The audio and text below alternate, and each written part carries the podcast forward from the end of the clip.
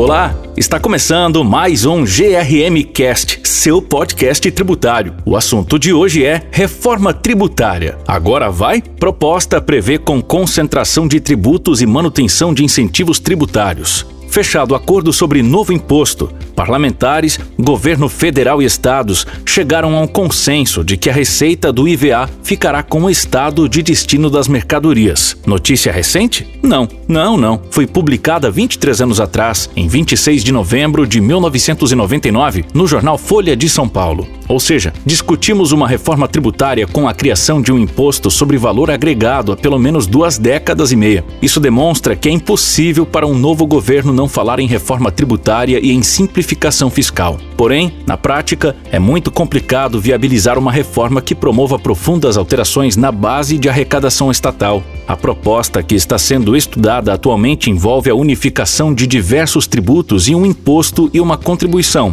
a proposta que está sendo estudada atualmente envolve a unificação de diversos tributos em um imposto e uma contribuição federal sobre o consumo. Acontece que o conjunto de tributos unificados abrange o ICMS e o ISS, impostos de competência dos estados e dos municípios, respectivamente. Diante disso, estados e municípios não parecem muito satisfeitos com as mudanças apresentadas, já que a proposta representa a perda de autonomia financeira desses entes. Além disso, existe a questão envolvendo os incentivos tributários, especialmente a Zona Franca de Manaus. De acordo com a Constituição Federal, os incentivos das FM devem ser mantidos até o ano de 2073. Muitos desses incentivos tributários estão relacionados justamente aos tributos que dariam lugar ao novo imposto e à nova contribuição, o que significa um impacto para as empresas beneficiadas. De acordo com a proposta, a Zona Franca passaria a ser favorecida com a criação de um crédito presumido e de um imposto seletivo, cobrado nas empresas que estão fora da região e que produzem itens fabricados no polo industrial de Manaus. Ocorre que a aplicação prática dessas alternativas não está muito clara e não tem agradado ao estado do Amazonas e às empresas envolvidas. Em recente entrevista ao jornal Estadão, o governador do estado, Wilson Lira, reforçou que o texto da proposta precisa detalhar como os benefícios da região serão preservados. Tudo isso indica que existe uma grande probabilidade de prolongarmos essa discussão sobre a reforma tributária por mais algum tempo, talvez algumas décadas. Por hoje é isso. Espero que você tenha gostado. Segue a gente nas redes sociais no ADVGRM e acesse nosso site grm.com.br